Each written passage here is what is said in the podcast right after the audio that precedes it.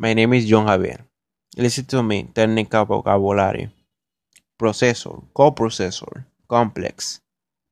Manufacture brain consists of tiny, small, silicon, the rest of content, set, code, tell, motive, keep, resource, logical, lead, flow, addition, subtraction, division, comparison, serve for, brand, manufacturer, big gas, farm.